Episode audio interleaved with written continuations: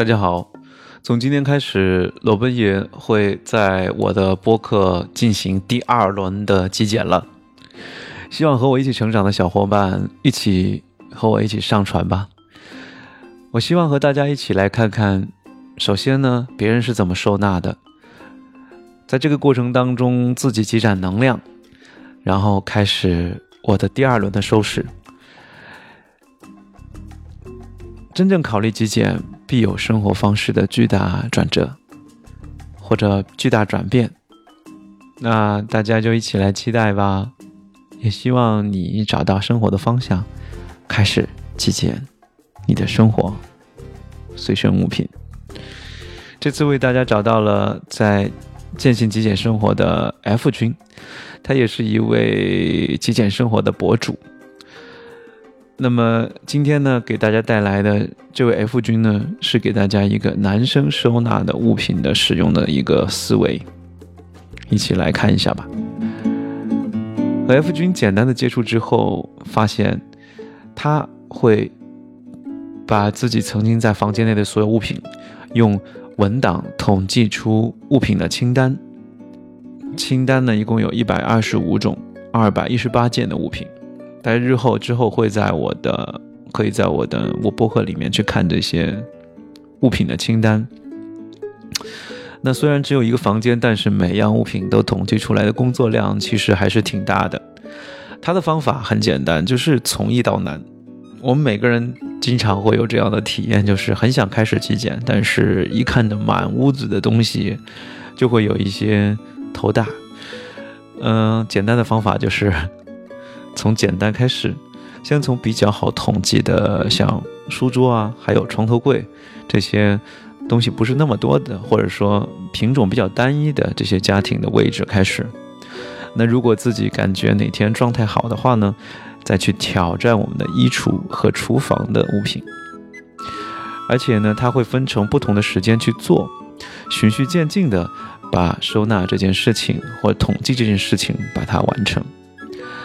F 君呢，他会把所有的物品一股脑的都倒在地上，或者摊在床上，然后一件一件的统计。这样做的好处就是不给自己留后路，硬着头皮也要完成。这其实是一种破坏重建的思维，打破我们的惯性认知，而且直面这么多的物品，会让我们有整理收纳和断舍离的欲望哦。统计清单的过程当中，可以让我们对房间的每一个物品都有非常深的认知，做到了然于心，对后续的收纳整理和极简生活都是非常有益的。因为只有你内心当中装着这些物品，才说明物品第一不足够多，第二你对他们完全有把握，内心很安全、很放心。那么接下来我们一起来看一下 F 君的房间啊，这些图片呢，我们都会日后会等我有时间的时候会把它抛在我的博客上面啊，大家可以去看。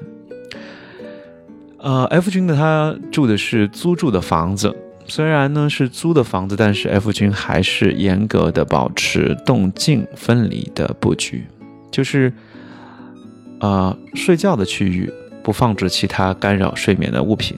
打造自己舒适的专属的睡眠的空间。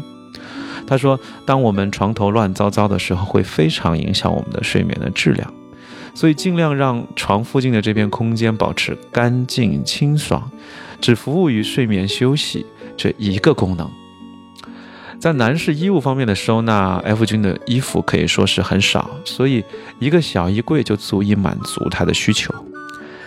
男士穿衣服最怕褶皱。所以，F 君在每次洗完晾晒的时候呢，都会把衣服的褶皱拉伸一下。一周的衣服都用衣架挂起来，可以将平时穿的搭配都配在一起，这样能够节省空间和晾衣架，这是一个很棒的一个做法哦。比如说，你穿一件衬衣，你会搭一个小的啊羊毛衫，这样的话，你就把衬衣和羊毛衫挂在一起。下次要拿的时候就直接拿就行了，而且它还能节省衣架，对吧？另外呢，不易皱的像这个 T 恤啊，还有牛仔裤之类的，就叠好或者卷好放在衣柜里就行。我们经常会出现这种情况，就是我们的衣架可能比较啊，比较就是这个转折的地方啊比较硬，它会导致呢，呃，如果挂的时间比较长的话，它会在我们的衣服上出现几个就是就拐角的这个形状，就像一个小角角一样，尤其是 T 恤这样的就是棉的衣服，那么。我的建议呢是大家都去买比较好一点的那种衣架，它是首先有个大的那个衬肩的那种衣架会比较好一点。那 F 君的做法就是把 T 恤呢把它叠起来，这样就不会出现这种情况。那最早的时候 F 君是随意堆放在一起的这些衣服，后来他发现啊叠好和分类整好呢，每次打开衣柜的时候看到整整齐齐的衣服，心情立马就很好。于是他就养成了每次收衣服的时候都会花一点时间用来叠放的习惯，这也是生活当中给我们的反馈，使得我们越来越服务于自己的幸福感和心情的生活的习惯调整。F 君说，我们的生活需要秩序感，它会让我们更容易感受到幸福。那刚才我们是说动静分离嘛？我们刚才说完静的部分，接下来就是活动区了。F 君呢很喜欢工作的台面是空无一物的状态，永远只放当下需要的物品。比如说练习写字的时候呢，就只放笔和字帖；看书的时候只有书和笔；写作的时候呢，只有电脑。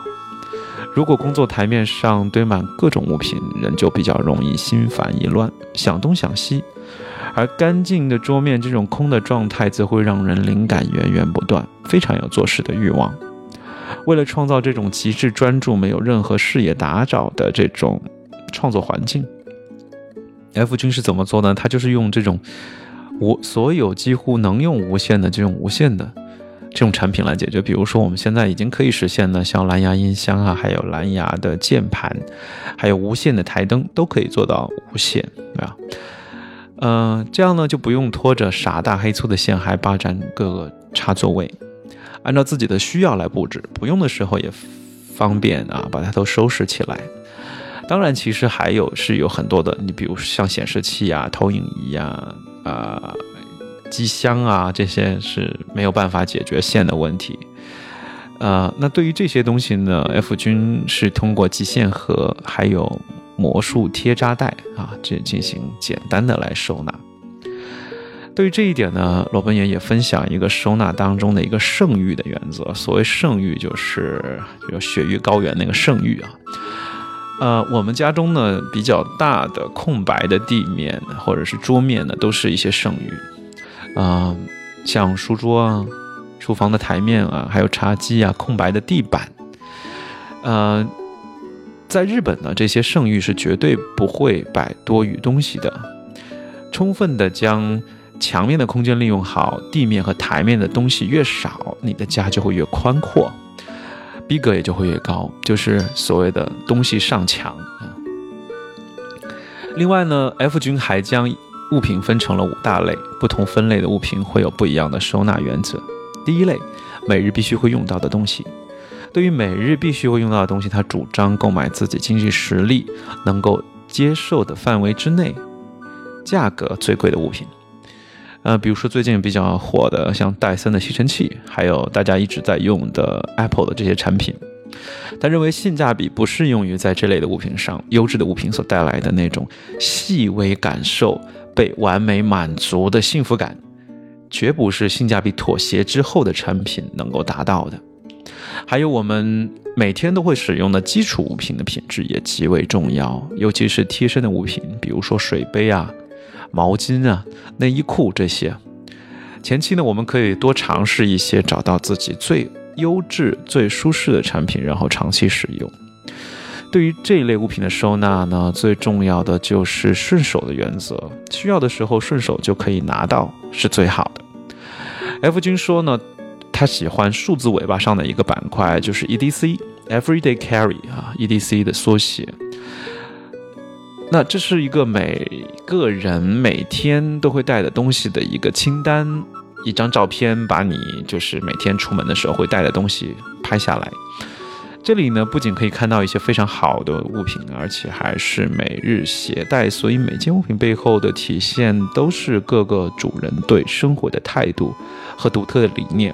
而且 F 君说，在这里能经常从别人的生活当中得到启发，从而把自己的生活过得越来越好。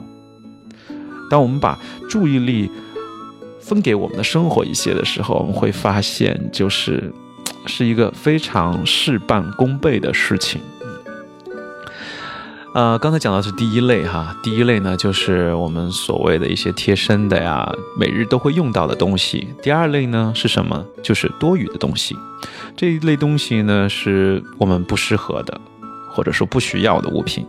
对这类物品呢，还是请大家毫不犹豫的扔。清理房间的时候呢，丢弃大包多余的物品时，其实有一种非常爽的感觉。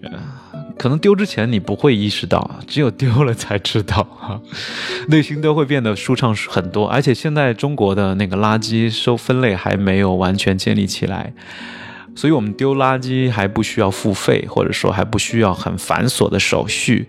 这个时候，嗯，其实在中国丢东西，你会感受到比世界上其他的国家，尤其是那些对垃圾分类非常严格的国家更大的快感。呃，那 F 君是怎么做呢？他会定期的整理所有的物品，过程当中会不断的拷问自己：我真的需要这个东西吗？一开始可能会比较犹豫，但是通过这种方式多次直面这个事情，我们心中就会升起一种了然，就是那些我们真的不需要的物品，慢慢就可以轻松的丢弃了。对于这类的物品的收纳原则就是绝不姑息啊。第三类是什么呢？就是无法判定是否需要的东西。这类的物品比较复杂，可能需要多思维、多思考和探索了。比如说啊，烤箱这个东西，也许我们真的很喜欢做烘焙，做一些小点心，可以发展成自己的爱好和特长，来提升生活的乐趣。但是如果买回来发现自己只是三分钟热度，那就尽早舍弃，然后吸取教训。随着科技的发展，其实有很多新的非常好用的物品会推出啊。F 君就觉得呢，我们应当永远保持一个好奇心，经常去尝试新鲜的物品，会给生活带来很不一样的惊喜。就算买错了也没有关系，人生就是试错的过程嘛。但是，一定要吸取教训，你会因此越来越了解自己，这是多少钱都换不来的。所以，对这类物品的收纳原则就是大胆尝试，勇敢舍弃。第四类呢，就是不需要但是可以回收或者二手转卖的东西。这类物品啊，直接丢弃真的是挺可惜的。好在现在收回收的平台就越来越多了，也蛮方便的。不但可以让物品遇到更合适的人，还可以给我们的钱包回血，这是一件令人开心的事。但是千万不要在处理这些回收物品上花费太多的时间，因为很多二手平台讨价还价，比如说闲鱼吧，就是一个蛮严重的事情，就是一件事情来来回回捯饬半天，就是为了一二十块钱，但是浪费了我们很多的心力。哈，我觉得啊，这是一个非常啊得不偿失的事情。那不如就是拿走好了，因为有人愿意去看管你的物品，其实我觉得也是一件值得感恩的事情，对吧？钱。是可以赚来的，但是时间赚不回来。OK，那其实我觉得在二手物品上面，我觉得能够简单的处理就可以简单处理。比如说，你可以书可以捐给附近的图书馆，如果没有人要的话，你可以给我，我帮你卖。还有一般的物品呢，打包好放到衣物回收的地方啊。二手的物品，其实我觉得我这么长时间以来也真是积累了一些经验，啊，如果大家有些不懂的地方呢，可以在啊留言区来留言，我们一起来讨论。啊，处理二手这件事情现在变成了一个啊大家都非常头疼的事情。啊，但是我觉得这件事情其实可以交给专业的人去做啊，这样的话会让我们的物品流通起来更快，让我们更愿意去尝试新鲜的物品，然后让这些行为来服务我们生活的幸福。那么第五类呢，就是不使用但是非常非常特别特别特别重要的事情，强调三遍，特别想要收藏下来的东西，这些东西寄托了我们最美好最。宝贵的时光记忆点，所以也是最难以丢弃的。F 君的收纳技巧是尽可能的电子化，然后云端存储。我们的手写笔记本呐、日记本哈、电影票啊，还有包括一些旅行的一些物料，都可以很好的扫描或者拍照，分类存储在我们的硬盘和云盘里面。翻看起来其实也很有感觉，而且要方便很多。以后我们也可以和大家一起来收啊，来聊一聊。用哪些云盘会比较好，方便能够和我们的文档处理，呃，无缝链接，呃，还有包括我们的移动设备无缝链接。然后呢，嗯，怎么样花钱在云盘当中购买有偿服务会更加的性价比更高？嗯，对于难以用照片取代，但是又非常影响又不非常影响生活哈这些类的物品，就可以先保留着，让时间来决定它的去留。最后呢，分享一个 F 君讲到的生活理念，在综艺节目《向往的生活》当中呀，很多的嘉宾都感叹平时生活忙碌，也不知道忙些什么。在来了这个综艺节目以后呢，有的嘉宾说，其实我们能够把自己的一日三餐安排得很好，每餐都能吃到自己做的心仪的饭菜，生活就已经幸福的不要不要的了。日式的生活美学的绝。的秘诀也是在这个地方，不被纷繁复杂的世界所迷惑，回归每日生活的基本。从我们最日常的行为和每日都会使用到的物品开始着手，按照自己的心意把家打理的舒适整洁。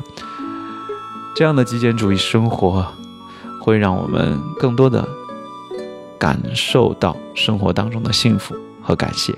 好了，今天就到这里。我们下次再继续接着分享，拜拜。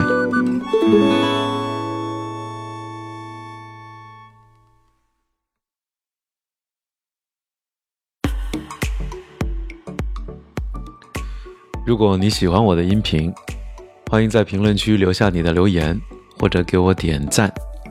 欢迎关注我的播客，在喜马拉雅中搜索“裸奔爷”，点击关注或者订阅本专辑。获得持续更新。